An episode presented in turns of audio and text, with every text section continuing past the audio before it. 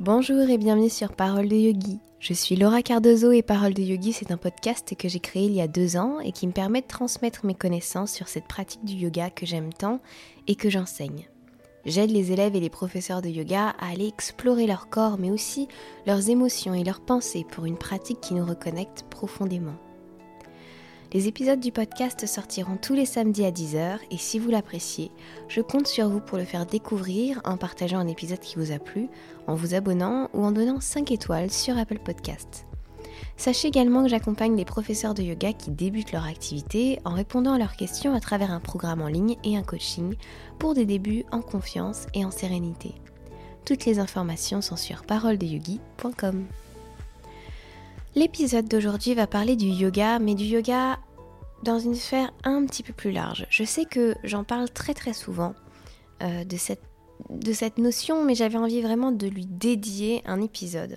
J'ai rien noté, j'avoue que je fais ça un peu euh, à l'arrache, comme diraient certains, euh, mais j'aime de plus en plus cette, cette faculté ou cette possibilité d'enregistrer sans rien préparer pour vraiment laisser la place à, à tout ce qui me vient, à toutes les pensées, même en désordre. Et du coup, l'épisode d'aujourd'hui, il est vraiment dédié à cette pratique du yoga que l'on va avoir au-delà de nos séances. Qu'est-ce que le yoga en fait? Le yoga étant un mode de vie et non pas simplement une discipline ou un sport ou, quoi que ce soit en fait. On est beaucoup plus dans une considération profonde de ce que représente tout, tout le autour en fait. Dans les Yoga Sutras de Patanjali, qui est un des ouvrages qui a codifié le yoga. On parle de yoga certes, mais aussi de yoga euh, en tant que mode de vie et même on en parle avant les asanas et on parle même un tout petit peu seulement des asanas, à peine. Donc ça montre bien que aujourd'hui, dans notre pratique et dans ce qu'on révèle au monde, on a tendance, par le biais des réseaux sociaux, etc., peut-être par les magazines, par les images qu'on véhicule, à parler uniquement du yoga sous sa forme physique, sous sa forme posturale, peut-être sous sa forme méditative et euh, peut-être dans son lien encore avec la spiritualité, etc. Mais l'autre facette d'une pratique euh, qui est plutôt une pratique liée sur la morale par rapport à soi, la morale par rapport aux autres, en tout cas peut-être pas une morale, mais plutôt une éthique de conduite, euh, le, mode de vie en fait du yogi, quelque part, il est pas suffisamment exploité. Et moi, ce que j'ai tendance à vous dire, c'est que tout ce qu'on vit sur notre tapis de yoga, les émotions, etc., c'est c'est un entraînement à la vie future. Et j'avais envie, pour aller un petit peu plus loin dans cette idée, de prendre euh, appui sur la posture du guerrier ou sur les postures du guerrier, Virabhadasana, euh, pour ceux qui, qui, parlent, euh, ou en tout cas qui connaissent son nom en sanskrit. Cette posture, en tout cas cet ensemble de postures, nous apprend bien des choses sur le tapis de yoga qui sont, d'après moi, fondamentales à reproduire dans notre posture dans la vie de tous les jours. Et notamment j'ai envie de le coupler avec une connaissance de, des guerriers de la lumière de, de Paulo Coelho, si jamais ça vous parle. Euh, voilà, on va coupler un petit peu tout ça pour en faire une analyse un peu plus, pour moi, euh, profonde en fait, au sens qu'est-ce que représente vraiment cette posture et comment cette posture, au-delà de notre tapis de yoga, on peut aller la trouver, l'incarner pleinement. Le guerrier, c'est celui qui a un bel ancrage. Dans les talons, il est très fort, euh, il est très placé au sol, il reconnaît son ancrage, ses fondations. Euh, les deux talons repoussent le sol dans les postures. On est vraiment dans un, il y, a de la, de la force, il y a de la présence en fait. Il y a de l'ancrage et de la présence dans cette posture. Il y a un bassin aussi qui descend vers le sol, qui, avec le périnée qui s'active, avec les abdominaux qui s'activent, vient donner un deuxième plateau de stabilité. Et puis il y a les bras au-dessus aussi. Donc il y a vraiment pour moi dans cette posture, surtout dans le guerrier 2 en fait, une espèce de d'horizontalité de la posture euh, sur différents niveaux, au niveau des pieds, au niveau du bassin, au niveau des bras, qui donne vraiment cette notion de force, de stabilité, de ouais, d'ancrage très très fort dans la réalité, dans la vie, etc.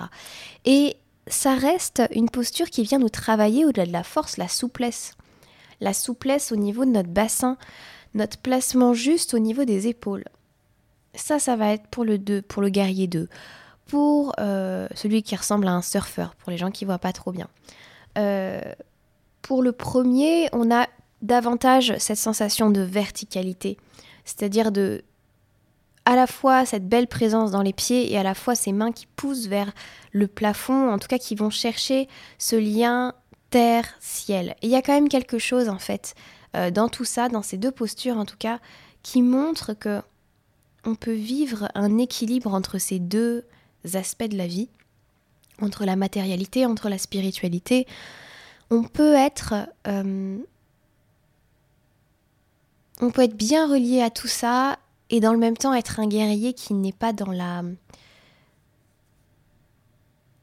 qui, n'est pas dans la colère en fait. Pour moi le guerrier yogi c'est pas un guerrier en colère, c'est un guerrier profondément ancré dans la réalité, profondément proche de ses émotions et qui est suffisamment dans l'élévation également pour aller parler à partir d'un chakra de la gorge par exemple, purifié, qui va parler et qui va peut-être même pas forcément chercher à parler quelque part, mais qui va montrer par ses actes ses choix. Et en fait, euh, comment l'incarner dans la vie, c'est vraiment ça. C'est-à-dire, aujourd'hui, je vois énormément de personnes qui sont en colère. Euh, contre. Enfin, il y, a vraiment beaucoup de raisons d'être en colère en général dans le monde qu'on connaît. Il y a aussi beaucoup de raisons d'être heureux, mais on peut avoir vraiment des sensations d'être en colère, le besoin de participer à un monde meilleur, sans savoir vraiment comment s'y prendre. Et pour moi, le yogi, euh, l'être de lumière, le, guerrier de la paix, le guerrier de la lumière, il est vraiment dans ce, ouais, dans cet espace juste où il sait que ses mots vont compter, mais il va les dire à partir vraiment de, quelque chose de plus élevé en lui, et non pas uniquement de cette émotion qui bouillonne et qui est très, euh, qui est pas mauvaise, mais euh, voilà, qu'il aura comme transformé en lui. Et surtout, elle va se mettre en place à partir de ses actions, de ses choix et de l'incarnation qu'il est au-delà de la posture de yoga, c'est-à-dire au-delà de son tapis de yoga. Le guerrier, dans sa consommation, dans ses actions, va montrer et va choisir en conscience. Voilà, c'est ça en fait. Et ça me rappelle vraiment cette discussion que j'ai pu avoir avec, euh, euh, des professeurs du programme qui parfois me disaient, voilà, je suis euh, en colère face aux réseaux sociaux, je suis frustrée face aux réseaux sociaux parce que ils ne montrent pas ce qu'est vraiment un yogi pour moi. C'est-à-dire que elle, me disait, la prof en question, cette vision-là du yoga, c'est pas celle que j'incarne, c'est pas moi, je me retrouve pas là-dedans et du coup je suis en colère j'ai pas envie d'aller sur les réseaux sociaux. Et en fait, quand on vient replacer toutes ces émotions à plat, on se rend compte que la problématique n'est pas tellement les réseaux sociaux, c'est la manière dont, dont les réseaux sociaux sont utilisés.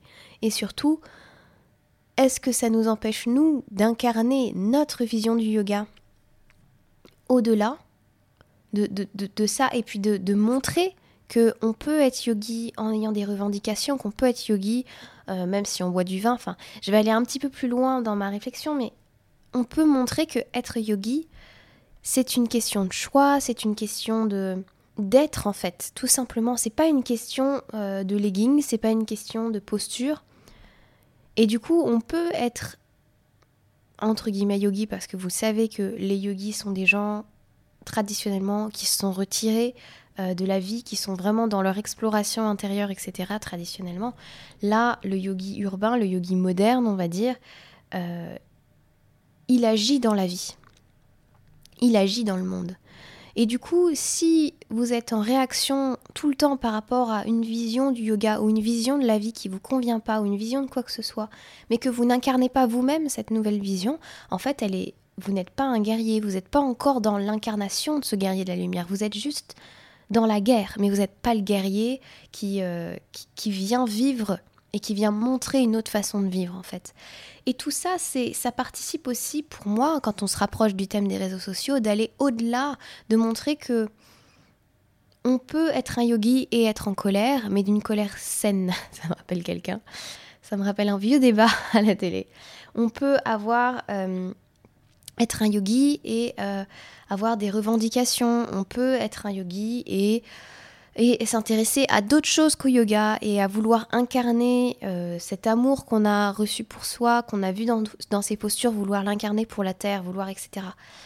Tout ça, c'est montrer des manières de faire, des manières de, de vivre le yoga qui sont différentes de peut-être ce qui est montré euh, le plus sur les réseaux sociaux. Et c'est donner la possibilité aux autres du coup de le voir. Et là les réseaux sociaux deviennent intéressants parce qu'ils ne sont pas la copie exacte d'une même chose, ils ne sont pas le même message toujours répété, ils sont, euh, disons, le, le patchwork de milliers de personnalités différentes qui incarnent différemment certaines choses. Et là, ça devient intéressant. Là, on se retrouve. Là, on a envie de se connecter avec les gens. Tout ça, c'est vraiment une question de choix. Et, ça me rappelle aussi, quand je vous parle, un, un post que j'avais fait il y a encore quelques temps où on parlait beaucoup de. C'était l'époque, je crois, de Black Life Matters. Et je me demandais si. Euh, s'il y avait du racisme dans le yoga, s'il y avait. Euh, j'avais les réponses pour d'autres questions. Je savais qu'il y avait des abus dans le yoga, puisque j'avais fait un épisode dessus, que je m'étais renseignée, etc. Bien sûr. Je me posais la question aussi est-ce qu'il y a du sexisme dans le yoga? Est-ce que. Est-ce qu'il y a beaucoup de discrimination au sein même des profs et ou au sein même des studios, etc., ou, dans nos médias qui, relaient les choses? Et en fait, j'ai fini par me dire que le yoga, n'est finalement qu'un, qu'une représentation de la société. C'est-à-dire que le yoga reste un outil, que chacun l'utilise et que ce sont ceux qui incarnent cet outil qui véhiculent les messages. C'est exactement ce qu'on est en train de dire aujourd'hui. Et donc oui, en fonction de celui qui incarne, de sa vision, de sa manière d'être et de faire, il y a du racisme dans le yoga, il y a forcément des abus et il y a forcément du sexisme dans notre façon de faire, dans notre système en lui-même. C'est-à-dire que je regardais, je me souviens, les, les, couvertures de magazines de yoga. J'en ai regardé plusieurs et il y avait très peu d'hommes représentés. Il y avait très peu euh, de femmes de couleur représentées. Où il y avait qu'une seule, il y avait que les blanches, jeunes, belles, euh, filiformes, on va dire, représentées avec un grand sourire. C'était et tout ça, en fait, quelque part par notre mode de d'achat, on l'encourage. Et c'est là que je veux dire, on est aussi des yogis dans l'action, c'est-à-dire que par nos actions, par le fait de continuer à acheter des magazines qui représentent uniquement un type de corps, un type de beauté, une couleur de peau, un message. En fait, on soutient un, système contre lequel on est en colère quelque part. Pareil pour euh, les beaux leggings euh, qui, euh, qui ne vont que du 34 à je sais pas quelle taille, mais qui sont pas. Enfin, c'est tout ça en fait. Tout notre. On est plus conscient ou on est peut-être en marche pour devenir de plus en plus conscient. Et pourtant, parfois, on le fait tous, on donne des billes à, ces, à ce système-là contre lequel on peut être en colère, qui nourrit le sexisme, qui nourrit le racisme, qui nourrit... Voilà, alors je ne suis pas en train de en fait, je pointe pas. J'avais fait une discussion avec, euh, avec euh, le PDG de Yoga Journal qui m'avait expliqué que quand il mettait des couvertures avec des hommes, c'était beaucoup moins vendeur. Ça vendait beaucoup moins. Et du coup, je me dis pourquoi? Et du coup, je me dis, mais qu'est-ce qui justifie que lorsqu'un homme est en magazine, est en couverture de magazine, le magazine en lui-même est moins acheté? Ça veut bien dire que notre comportement est influencé par ce même système contre lequel on est en... Enfin, on est pour certains en colère. Ça veut bien dire que... Et, du coup, je comprends en fait le, la, comment dire, la réaction euh, des rédacteurs, la réaction de, de ces personnes qui, qui ne veulent pas du coup prendre le risque euh, de gagner moins d'argent, de, de, gagner moins parce que euh, la, la, la, réaction n'est pas au rendez-vous. En fait, aujourd'hui, ce sont des prises de risque de d'entrer dans un monde plus inclusif, moins discriminant. Et ça le sera de moins en moins si dans nos comportements, dans nos prises de conscience en tant que yogi ou en tant qu'être humain tout simplement, on se rend compte de notre manière de faire, de la sensation peut-être que pourquoi les gens, enfin en fait c'est ça c'est un des exemples qui m'a le plus marqué. Pourquoi quand il y a une femme en, couverture de magazine, le magazine est acheté, pourquoi quand c'est un homme il l'est beaucoup moins? Qu'est-ce qui justifierait ça? Si ce n'est qu'on a un comportement de base qui est celui de se retrouver, de s'identifier dans quelque chose, et du coup on trouverait ça peut-être, euh, je sais pas, en tant que femme, j'aurais moins envie, de... mais j'ai pas moins envie d'acheter le magazine s'il y a un homme en fait. Bon, là c'est un peu plus compliqué parce que ça fait un moment que j'achète plus de magazines. Mais, mais voilà, en fait, je, voulais montrer les, deux, euh, les deux aspects, à la fois le fait que oui, le système ne met pas les choses en avant, mais dans nos actions, dans notre consommation, on n'encourage pas ça non plus. Et, et quand je dis on, c'est un on très très général. Hein. le prenez pas pour vous, forcément. Mais voilà. Euh, tout ça, ce sont, vous le sentez, des réactions qui sont, euh, entre guillemets, à chaud, des choses qui sont, qui sont en moi. Et, j'avais besoin que ça sorte, en fait. J'avais besoin d'aller parler de tout ça avec vous, d'aller exposer certaines euh, prises de conscience, etc. Comment on vit notre pratique aussi bien dans sur le tapis qu'en dehors? Est-ce qu'on incarne vraiment toutes les choses que l'on voit sur notre tapis de yoga, la bienveillance, la compassion dans notre manière de, de nous exprimer, dans notre manière d'échanger avec les autres? Est-ce que l'on arrive à être en conscience de nos émotions quand on est en pleine réunion et qu'il y a quelque chose qui d'un seul coup vient nous heurter? Ou est-ce qu'on agit en, réaction à ça? Est-ce qu'on est dans la Est-ce qu'on réussit à poser les choses avant de réagir? Est-ce qu'on est dans la réaction à chaud? Voilà, tout ça, c'est des, c'est des pistes de travail en fait. C'est des pistes de prise de conscience pour vous, peut-être, de vous dire je peux incarner mon yoga ailleurs que sur le tapis de yoga.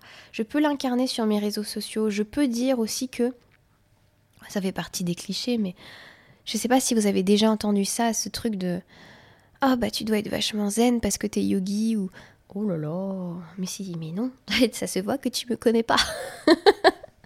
si je fais du yoga, c'est peut-être parce que j'en ai besoin, donc euh, non, je suis pas particulièrement zen. C'est fou, hein, euh, ces, trucs-là et et ouais, on a le droit d'être un. J'ai vu, c'est très marrant parce que là j'ai vu mes propres réactions. Il y a pas longtemps, il y a une jeune femme qui a commencé à me suivre et son, enfin son sur Instagram, son pseudo, c'était Yogi Métalleuse, je crois. Et dans ma tête, je me suis dit, oh, c'est trop étrange, ça fait deux mondes qui se rencontrent, etc. Et je pensais pas. Et après, je me suis rendu compte de ma bêtise, d'être fascinée, enfin, pas fascinée, mais d'être étonnée par ça. Je me suis dit, mais non, mais qu'est-ce que tu. je me suis sentie ridicule à un moment donné. J'ai trouvé ça à la fois euh, génial euh, qu'elle entre dans mon monde pour que je puisse me rendre compte de mes propres clichés euh, qui était absolument pas de la, critique. Hein. C'était juste moi-même en me disant, bah, tiens, ces deux mondes qui me paraissent, alors que je connais des métalleux qui sont très très cool. Hein. C'est vraiment des, c'est vraiment des, des, gens super euh, super nounours et, et alors que la musique qu'ils écoutent a pas du tout cette énergie là à mon sens. Mais du coup, ça me fait, voilà, ça m'a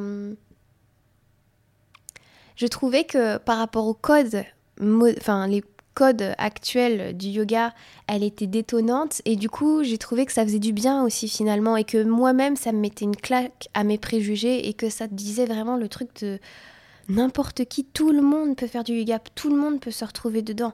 Après si c'est pas ton truc, c'est pas ton truc, mais si euh, tu sens que tu as envie d'essayer, que t'es pas sûr, que tu es en train de m'écouter là et que tu te dis oh non, je, je conviens pas aux stéréotypes, euh, euh, je suis pas euh, souple, je suis pas fine, etc.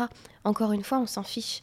Et tous les gens qui vont te montrer ça, qui vont l'incarner, vont te donner encore plus de preuves que tu peux t'y mettre et que si ça t'intéresse, tu as tous les droits d'aller pousser la porte d'un studio, même si actuellement il y en a qui sont fermés, ou en tout cas d'essayer des cours en ligne, etc. Voilà, je crois que je crois que c'était tout ce que j'avais à vous dire sur ce sujet, sur le fait de vraiment venir euh, incarner ça avec tout ce que le yoga a de beau à nous enseigner. Et oui, un yogi peut être en colère, un yogi peut... Mais il a la chance d'avoir plein d'outils pour pouvoir prendre conscience de ce qu'il est en train de vivre et du coup ne pas le refouler et l'utiliser dans le monde, c'est-à-dire s'en servir et ne pas en faire quelque chose que l'on met au dernier plan, ne pas le mettre euh, sous l'oreiller, ne pas le cacher, l'utiliser comme un, moteur une fois que c'est intégré, une fois que c'est vécu, l'intégrer dans sa vie comme une transformation à venir, comme des actions à poser, voilà, tout ça. Voilà, c'est tout ça que j'avais envie de partager, à la fois cette capacité du yoga à transformer certaines choses, et aussi notre rôle à nous de vraiment incarner notre vision, de vraiment la partager, que ce soit sur les, réseaux ou n'importe quoi. C'est quelque chose qu'on ne peut pas à la fois se plaindre d'un yoga qui, qui représente que certaines personnes ou qui... Oui, voilà, qui représente que certaines personnes ou qui met en avant que euh, un certain type de posture si nous-mêmes, par notre communication dans la vie de tous les jours, on ne fait pas cet effort d'incarner notre vision, de la montrer, de dire bah ça c'est quelque chose qui existe et c'est très bien pour ceux qui le veulent. Moi je propose autre chose. Moi ma vision du yoga c'est encore celle-ci et euh, dans cette vision on va apprendre ça, ça va être génial, etc. Moi ça m'a appris ça et tout ça. C'est ça en fait, partageons notre vision et ensuite incarnons-la dans nos actions, dans nos achats, dans notre consommation. Euh, il y a beaucoup ce mot que j'aime énormément qui ressort ces derniers temps, ces dernières années, consomme-action. C'est-à-dire que par notre carte bleue, c'est comme si on payait, c'est enfin comme si on payait, oui, on paye, mais c'est comme si on votait, c'est comme si on donnait notre avis en fait chaque fois qu'on dépense quelque chose. Voilà, euh, je crois que j'ai fait le tour. Je pense que à partir de la semaine prochaine, il y aura, ou en tout cas dans les semaines à venir, il y aura le retour des interviews sur Parole de Yogi. J'en ai deux en tête. Est-ce que j'arriverai à les mettre en place? Je ne suis pas sûre, mais euh, voilà, ça fait longtemps et j'avais envie d'inviter des personnes euh, à parler de certaines choses. Donc voilà. Je vous embrasse fort, je vous dis à la semaine prochaine pour un nouvel épisode et à très vite. Ciao ciao